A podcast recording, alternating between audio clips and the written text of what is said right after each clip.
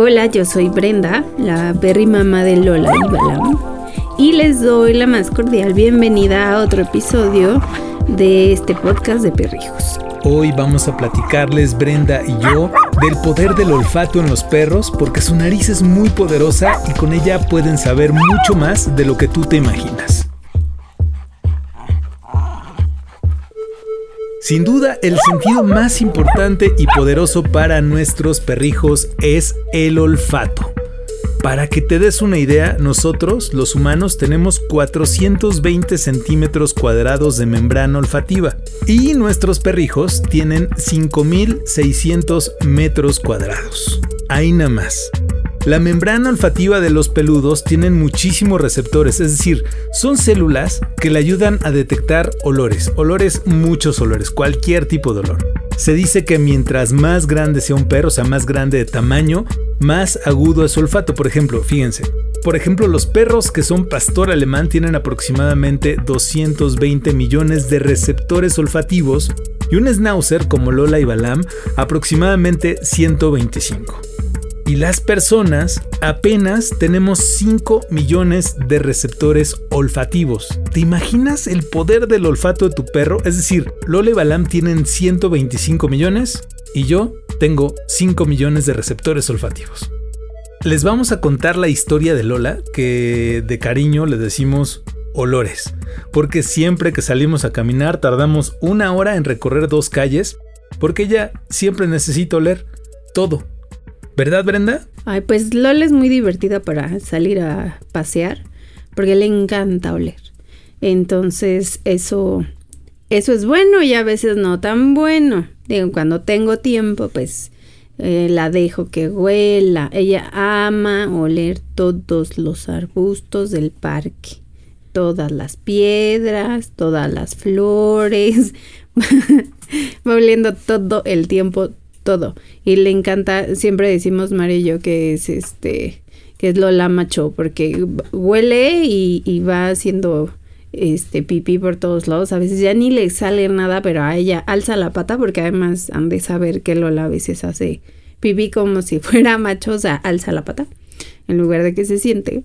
Y entonces a veces es muy divertido verla y bueno, ya disfruta su paseo, huele todo lo que quiere, pero a veces cuando uno tiene prisa pues no es tan divertido. Y es así de Lola ya, Lola, Lola, ¿no? Pero bueno, en general es, es divertido y además pues mm, ese es como su momento de, de oler y de aprovechar. Hay otra cosa muy bonita cuando de repente, o sea, hay una hora como en el día en el que da el sol aquí en el balcón de, de la casa Perrijos, entonces va y se, se echa ahí al sol y de repente se para y empieza así como a oler hacia afuera en el balcón, ¿no? Eso es como muy, muy, muy, muy de Lola, ¿no? Es su lugar en la sala donde va a tomar el sol y donde se estira de repente y empieza, alza su cabecita y empieza a oler. Y es chistoso porque Balita no es tan así, Val es como más... Siento yo que es como menos olona que Lola. Es importante que sepan que tanto para Lola como para tu perro, oler es importante porque gran parte de su cerebro está dedicado a procesar y almacenar información de los olores. Los peludos recuerdan aromas durante toda su vida y eso determina su conducta, es decir, aromas de cuando nacieron, por ejemplo, de sus primeros días, lo recuerdan. Si van a algún lugar, lo recuerdan. Si en una persona y de repente vuelve a aparecer, la recuerdan. Entonces, es como cuando nosotros, por ejemplo, olemos algo que hace tiempo no olíamos, acuérdate, como por ejemplo un perfume o una comida, e inmediatamente vas a comenzar a recordar a una persona, una situación o hasta una canción. Ahora imagínate ese poder multiplicado cuando menos por 100. Así es el poder del olfato de los perros. Como les platicamos, para algunas personas puede resultar muy molesto detenerse cada tres minutos para que el peludo huela. Pero para ellos es muy importante. La mayor parte de la información olfativa se encuentra en la orina de los perros, aunque también pueden encontrarla en las heces, en las huellas que dejan otros peludos, en la saliva y en las glándulas anales. Es muy importante tomar en cuenta que el olor de cada perro es como una huella digital para nosotros, es único e irrepetible. Entonces, tu peludo necesita solamente oler a otro perro para saber su edad, cuál es su sexo, si está esterilizado o no, si es amigo, si es de casa o es algún familiar. Con esto también te decimos que tu perro reconoce completamente tu olor y el de otros humanos que conozca, ya sea que le caigan bien o que sean una amenaza, y gracias a eso tu perrijo puede actuar rápidamente en consecuencia. Su nariz es tan poderosa, pero también tan delicada, porque aunque les parezca raro, les encantan algunos olores que para nosotros pueden resultar feos, como por ejemplo la basura, comida echada a perder, colitas, caca. Sin embargo, para ellos les es muy molesto el olor de los cítricos, como por ejemplo el limón, odian definitivamente el olor de la pimienta y el de la citronela, que es este extracto de una planta que tiene el mismo nombre y se usa como repelente para insectos. Esto lo comprobé en unas vacaciones porque a mí me pican durísimo los moscos. Entonces en un restaurante me puse un extracto natural de citronela en las piernas y se me olvidó que Lola, Balam y Bali, porque Bali estaba con nosotros, andaban bajo la mesa y entonces cuando me olieron comenzaron a estornudar y se alejaron de mí. Pero ahora les vamos a contar la historia de Bali en ese viaje porque lo que vivimos con él y su olfato fue revelador. Con Bali, que si nos siguen en nuestras redes, acuérdense en todas las redes como arroba perrijos, pues han visto un poco como la historia de, del Bali y cómo llegó y pues era un perrito pues de casa, ¿no? O sea, no salía para nada, ¿no? Ha sido muy interesante ver cómo se, se abre el, mundo y descubrir el mundo a través de, de Bali.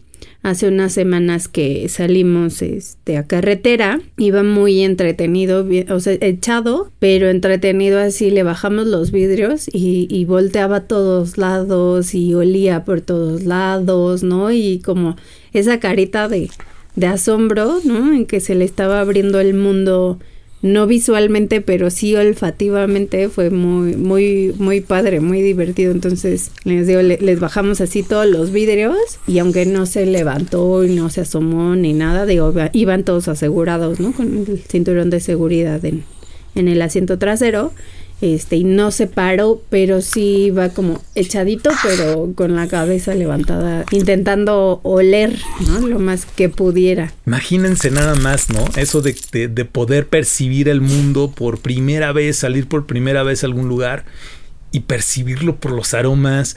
Cómo, cómo le llegó toda esa información, cómo la almacenó, cómo fue para él esta experiencia. Increíble, definitivamente, ¿no? Bueno, Ahora les vamos a platicar cómo cuidar sus narices y recomendamos que nunca limpies tu casa con cloro. El cloro afecta fuertísimo el olfato de los perros, además de que en caso de que se lo beban, puede causarles lesiones graves en el esófago o en el contacto con la piel también puede provocarles algunas quemaduras. Acuérdate, por ejemplo, cuando tú estás en algún lugar donde hay mucho cloro, como por ejemplo una alberca, o si se les ocurre limpiar el baño con cloro, ¿cuánto tiempo tarda tu nariz en dejar el olor del cloro y el volver a oler lo que hay? Imagínate ahora otra vez multiplicado por 100. Entonces mejor evitemos eso. Bueno, como siempre humanos, les recomendamos que acudan con el veterinario de sus perrijos para conocer más acerca de cómo cuidar la nariz para, pues evidentemente, mantener el superpoder del olfato de los perros. Pues muchas gracias por escucharnos otra vez. Los esperamos en el próximo episodio. Les mandamos muchos, muchos besos y pues no se olviden seguirnos en todas las redes como arroba perrijos. Humanos, si les gustó este episodio, por favor síganos en Spotify, activen la campanita ahí de notificaciones para que siempre se enteren cuando vaya a salir un nuevo capítulo. También queremos darle las gracias a todas las personas que ya nos han apoyado donando lo que quieran, porque hacemos este podcast con mucho gusto, pero siempre que nos donan algo nos da todavía más gusto. Les vamos a dejar aquí en la descripción una liga de PayPal para que ustedes puedan donar lo que quieran o también pueden eh, pues ayudarnos en Patreon, donde está este podcast alojado. En el próximo capítulo te vamos a contar qué hacer para ayudarle a tu perrito a pasar el tiempo cuando se queda solo. El podcast de Perrijos es producido en la Ciudad de México, todos los derechos reservados.